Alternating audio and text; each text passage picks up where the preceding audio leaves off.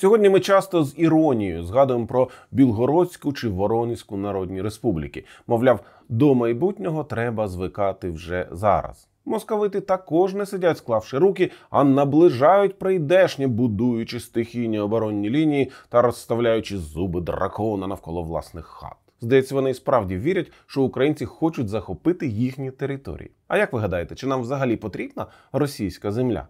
І якщо потрібно, то навіщо? Напишіть свою думку у коментах. Звісно, багато хто скаже, що з історичної точки зору не всі їхні території є їхніми територіями. Але ми пропонуємо поставити питання у практичній площині. Зрозуміло, що ми маємо визнавати кордон 1991-го, однак його треба зробити безпечним. Адже сьогодні, як ніколи, ми з вами розуміємо, що кордон це передусім лінія оборони. І головна його функція, щоб одного дня, о четвертій ранку, колони військової техніки не могли, як ніж у масло, війти в глиб території, а навпаки, одразу застрягли на підходах до прикордонних позицій нашого війська. І це зовсім непроста задача, бо якісну оборону можна організувати далеко не скрізь. І перше, що визначає таку можливість, це рельєф. Зрозуміло, що на морі та у повітрі все виглядає інакше. А от на суходолі ідеальною лінією кордону є річка. Чим ширша, тим краще. Наші на одному березі, їхні на іншому. Залишається тільки розставити міни і пристріляти наявні чи потенційні переправи. Непоганою лінією кордону також є гори. Там достатньо взяти під контроль перевали і дороги до них. Ліс теж цілком годиться для організації оборони. Тут питання зводиться до розстановки опорних пунктів на нечисельних дорогах і просіках. Ну і звісно, вміння нищити ворожі колони, які вздовж цих доріг неодмінно вишикуються. А от найгіршою місцевістю для утворення кордону, безперечно, є рівнина. Гляньте на політичну карту Африки, зокрема на лінію розмежування між Лівією і Чадом або Суданом і Єгиптом.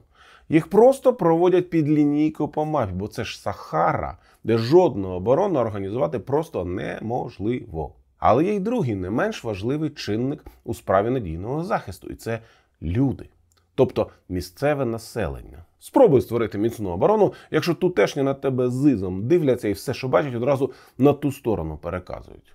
А як дати цьому раду? Вивчити місцеві настрої? Ну, то, звісно, але кордон це надовго, а настрої швидко міняються, особливо якщо над цим питанням адресно працюють. З точки зору комунікації, найкращим кордоном будуть землі, люди, з яких традиційно їздять за покупками до друзів та родичів, сватитися, працювати переважно вглиб території, а не на ту сторону до ворога. Тоді вони інформаційними та родинними зв'язками міцно закріплені за країною і так чи інак будуть її патріотами. Але як можна визначити такі землі? Є один спосіб.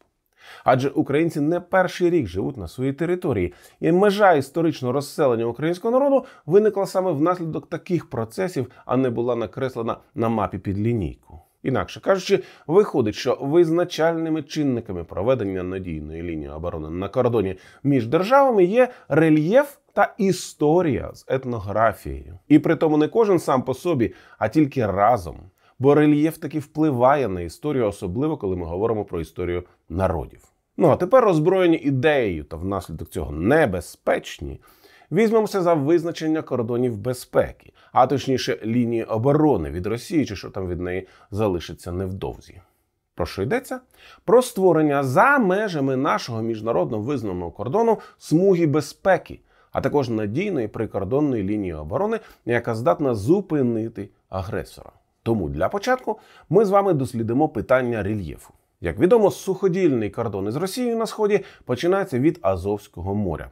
Зараз він не спирається на жодну річку і проведений степом Донецької області від моря на північний схід, де врешті аж на Луганщині опирається в річку Сіверський Донець. Події 2014 року яскраво продемонстрували прозорість такого кордону для агресора, який без жодних складнощів дійшов до Іловайська, оточивши там наші війська. Тобто смугу безпеки треба проводити східніше вздовж найближчої солідної річки. А найближчою солідною річкою є нижня течія Сіверського Дінця до впадіння в Дон та сам Дон до Азовського моря. До речі, військові твердять, що нам все одно доведеться виходити на цю лінію і займати позиції на високому правому березі згаданих річок, інакше наші сили будуть дуже вразливими для контрнаступу. Це єдине вигідне місце у приазовських степах для побудови міцної лінії оборони. Тобто нам так чи інак доведеться просувати лінію оборони на схід, адже це диктують особливості рельєфу.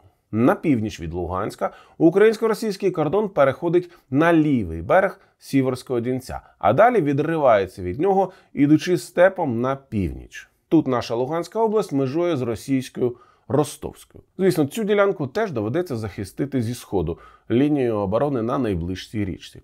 А найближчою річкою тут виявляється ліва притока Сіверського Дінця Калитва. Одразу попереджаємо, річка не солідна, хіба що знаменита, бо претендує на стару назву Каяла. А саме при Каялі відбулася битва князя Ігоря з половцями, оспівану у слові о полку Ігоревим. До речі, іншим претендентом на назву Каяла є річка Чир, що тече паралельно східніше Калитви і впадає у Дон. За розміром річки цілком співмірні, тобто не надто солідні. Хоча про що це я? Втричі менша річка Ірпінь стала абсолютно неприступною припоною для російських танків, які рвалися на Київ у березні 2022-го. Тобто, насправді, Калитва і Чир файні річки треба брати. Отже, надійна лінія оборони проти російського агресора може бути побудована східніше нашого нинішнього кордону по правих берегах річок Калитва, Сіверський Донець і Дон. І ще раз нагадаю, йдеться не про кордон держави, а про межі буферних територій, які гарантуватимуть її безпеку. На них відбудує свої позиції українське військо, а може й союзні сили НАТО. Подивимося. Але хто залишиться за їхніми спинами? Бо, як ми розуміємо, далеко не все мирне населення кинеться навтюки, коли побачить озброєних українців. Зрозуміло, що живуть там у кращому випадку ватники, а в гіршому адепти руського міра. Але це сьогодні. Тому варто поцікавитися, з ким місцеві люди традиційно комунікували протягом довгої історії цих земель. На правому березі Сіверського Дінця розташовано два російських сьогодні райони Таганрозький і Шахтинський.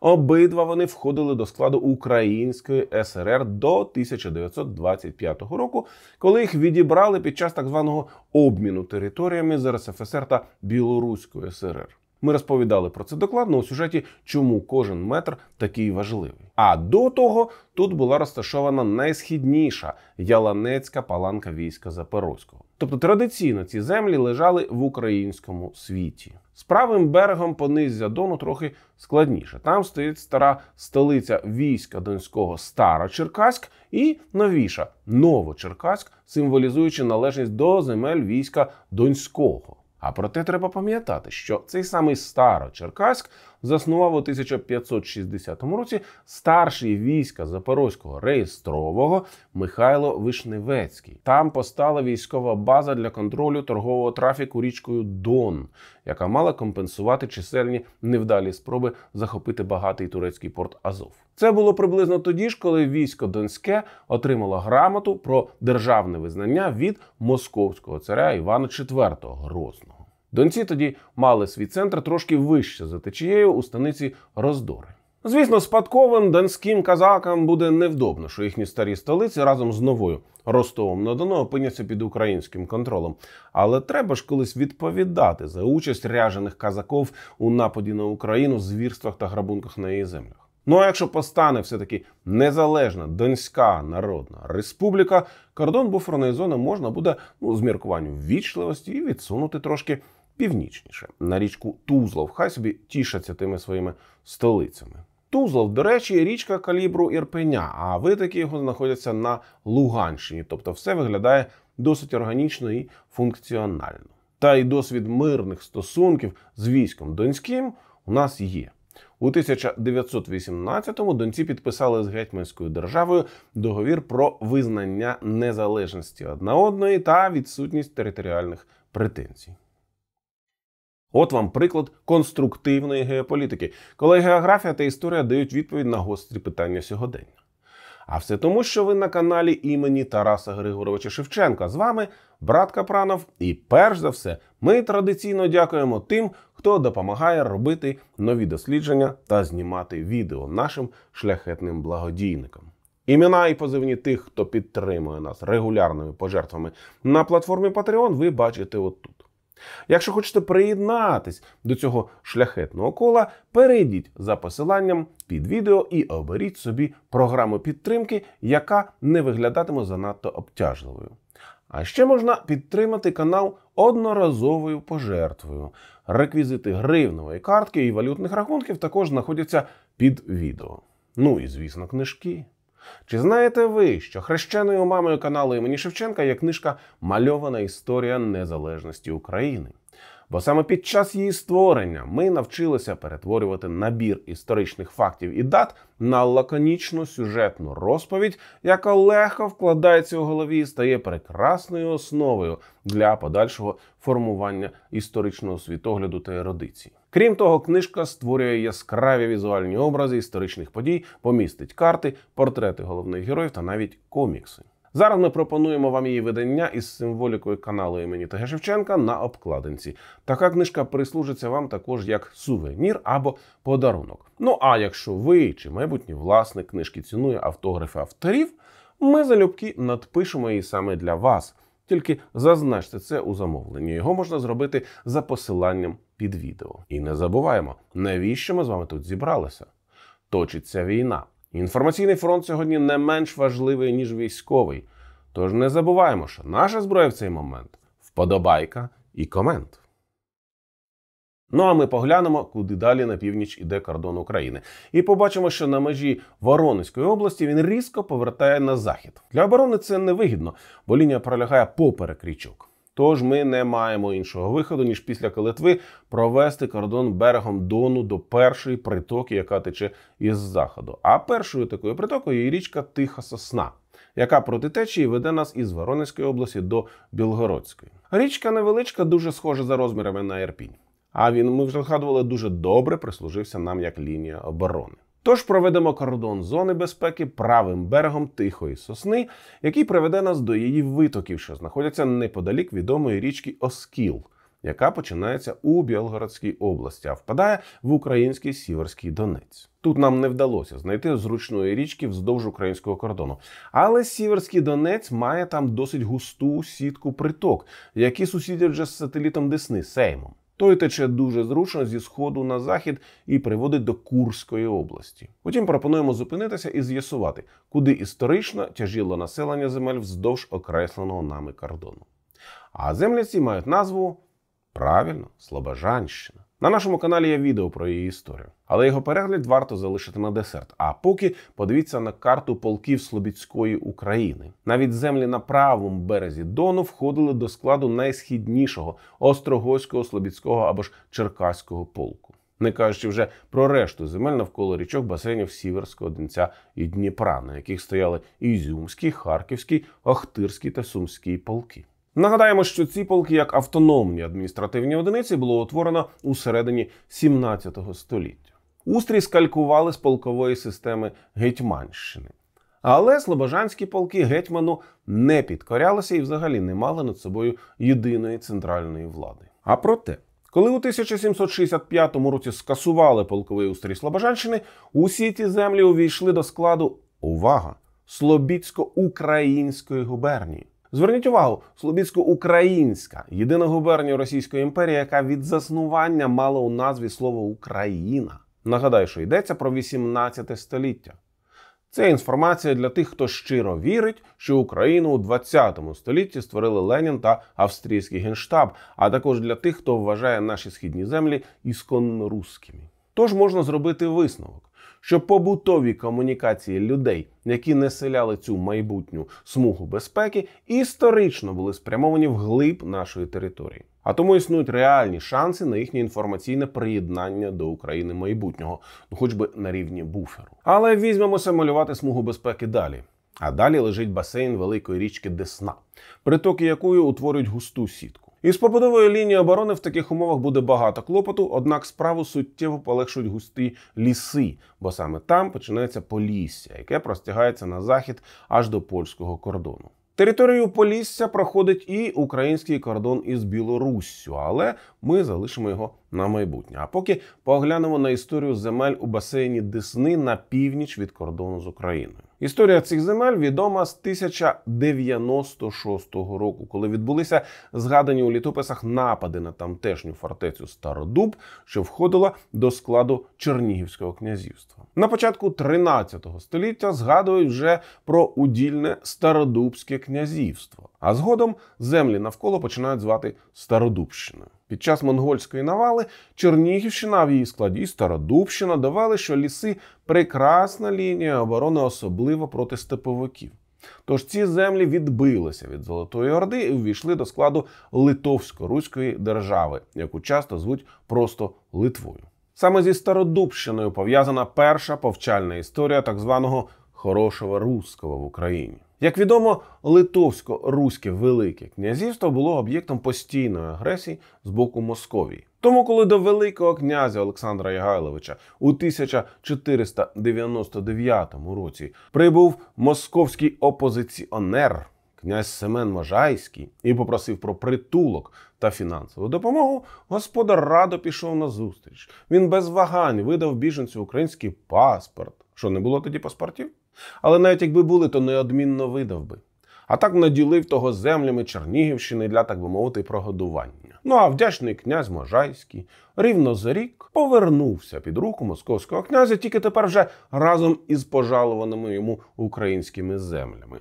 Щоб відвоювати їх аж за сотню років Петрові Конашевичу Сагайдачному довелося штурмувати Москву. У нас про ці події є окремий матеріал. 1648 року Богдан Хмельницький утворив у складі Гетьманської держави Стародубський козацький полк. Після розправи з Гетьманщиною у кінці 18 століття Стародубщина потрапила до складу Чернігівської губернії. За результатами Берестейського миру у 1918-му стала частиною УНР. А до складу РСФСР ця земля потрапила тільки у 1926 році. Тобто ми з вами сміливо можемо твердити, що для населення цих земель органічною столицею є зовсім не російський Брянськ, а український Чернігів. І після припинення російського зомбування наступні покоління можуть бути цілком лояльними до України. Отаке у нас із вами намалювалося дослідження рельєфу на кордоні із Росією. Але уважні глядачі, мабуть, вже почали писати, що ми забулися про Крим. І правда. Утім, це не забудькуватість, а свідомий вчинок, бо у відео нам потрібен своєрідний діджестив чи то десерт. Тут у кожного свій смак. Усім відомо, що Крим має тільки водні державні кордони, і їх має бути захищено в інший, ніж на суходолі спосіб. Однак є виключення, одна невелика ділянка. Я зараз кажу про Керченську протоку, бо завширшки вона має лише 15 кілометрів, і це робить цілком можливим повторення сценарію 2014 року. Висадки військового десанту з іншого берега. Ну, звісно ж, жодного Кримського мосту не буде, ви ж не сумніваєтеся в цьому. До чого це я? А до того, що Україні обов'язково потрібна суходільна зона безпеки і надійна лінія оборони навкруги Таманського півострова. Тож давайте пошукаємо найближчі до нього річки. І далеко ходити не будемо, бо зовсім поруч розташована дельта Кубані. Звісно, вона надто близько, щоб утворювати зону безпеки. Тому проведемо лінію по Кубані. Вона буде опорою для захисту з півдня. Тепер залишилося знайти водну припону на схід від Тамані. Кубань річка хитра, бо тече зі сходу на захід і має лівий високий берег, з якого до неї впадає безліч гірських річок Кавказу та Передкавказя. А от на правому степовому березі притоки відсутні від слова геть. Тому найближчий східний кордон це притока не Кубані, а Дону, річка Манич. Вона протікає з півдня на північний захід між Кубанню і Ставропіллям. А головна її притока Єгорлик несе свої води з чистого півдня і має витоки зовсім поруч із річищем Кубані настільки близько, що між річками біля міста Невінномиськ прокопали канал і з'єднали два річища. У цьому місці має змикатися смуга безпеки України. Ну а лівий берег Єгролика, а згодом і Манича приведе нас туди, звідки ми починали свою розповідь до нижньої течії Дону, тільки тепер лівого його берега. Можливо, будете сміятися, але саме на цій землі Кубані дві сотні років тому переселила запорозьких козаків Єкатерина II. Зрозуміло, тих, які не стали тікати від російського погрому за Дунай, а пішли їй служити. Українські козаки отримали тоді від імператриці власну адміністративну автономію чорноморське козацьке військо, кордони якого приблизно збігалися з лініями, що ми їх зараз накреслили. Обов'язково колись зробимо про ці події докладне відео. А зараз нам вистачить розуміння, що місцеве населення має українські корені.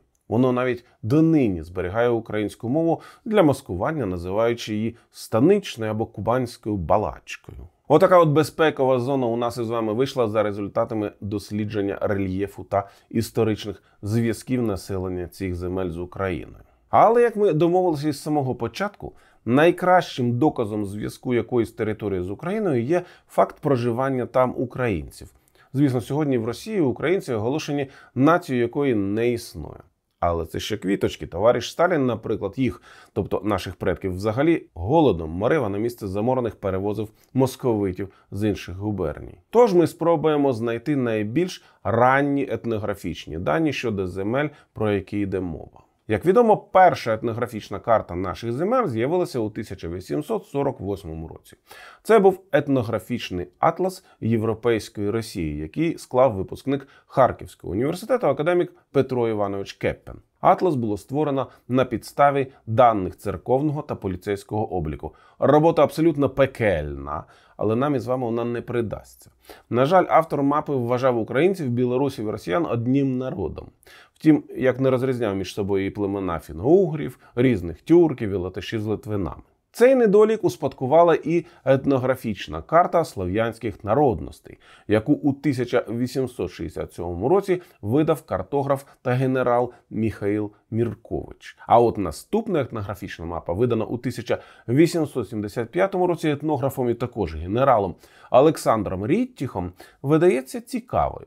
Бо українців від білорусів і росіян автор відрізняє. На карті не можна не помітити результатів виселення з українського низу та Криму козаків, ногаїв та кримців. Але нам це не завадить, бо землі, які нас цікавлять, розташувалися східніше, і виселення їх майже не зачепило. Помилуйтеся же східним кордоном розселення українців, який намалював Ріттіх. Правда, дуже схожа на результати наших із вами досліджень. Але Ріттіх також спирався на поліцейсько-церковний облік, ну хіба що додав до нього дані з оглядів офіцерів Генерального штабу. Тобто його карта не дуже точна. Проте ці дослідження підштовхнули державну машину імперії у напрямку вивчення складу власного населення. І результатом став перепис, проведений у 1897 році. Ми вже робили сюжет про нього. Однак отримані дані надихнули не лише нас, але й картографів Російської імперії. В результаті обробки даних перепису з'явилась мапа Українська територія у Європі, яка була розміщена в брошурі українського географа професора Степана Рудницького. Україна і українці, видані у 1915 році в Австро-Угорщині. Тут ви можете помітити, що ми з вами були дуже скромними і часто навіть не дійшли у своїх дослідженнях східного кордону розселення українців. Ні, звісно, існували і більш сміливі роботи.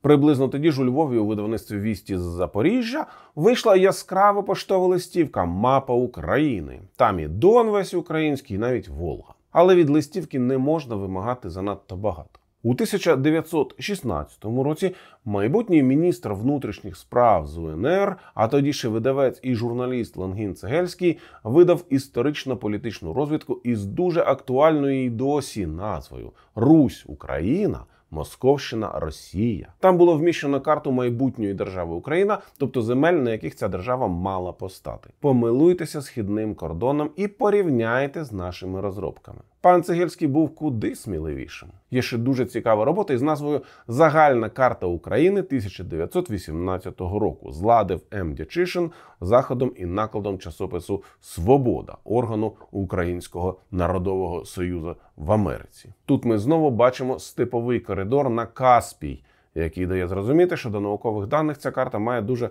опосередкований стосунок. Проте того ж 1918 року згаданий вже професор Рудницький видав дуже докладну карту, яка явно спиралася на результати переписів. На ній світло-помаранчевим кольором позначені території, де українці складають більшість по відношенню до інших народів. Поверх автор провів лінію державного кордону, яку він пропонує встановити. Але ми критикувати таку пропозицію не будемо, адже це питання тогочасної політики. Ну а кордони українських земель тут дуже нагадують нашу лінію оборони, проведену відповідно до особливостей рельєфу.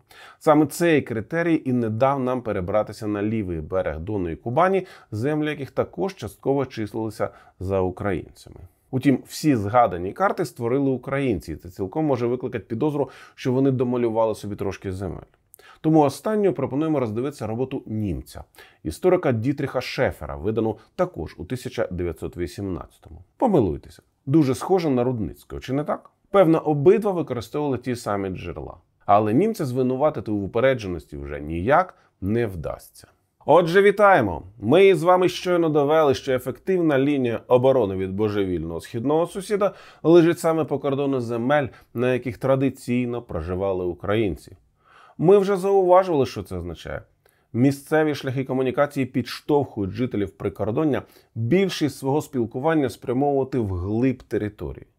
Саме комунікація визначає кордони розвитку народу та дозволяє йому формуватися, розвиватися і відроджуватися як єдина нація в єдиному інформаційному просторі.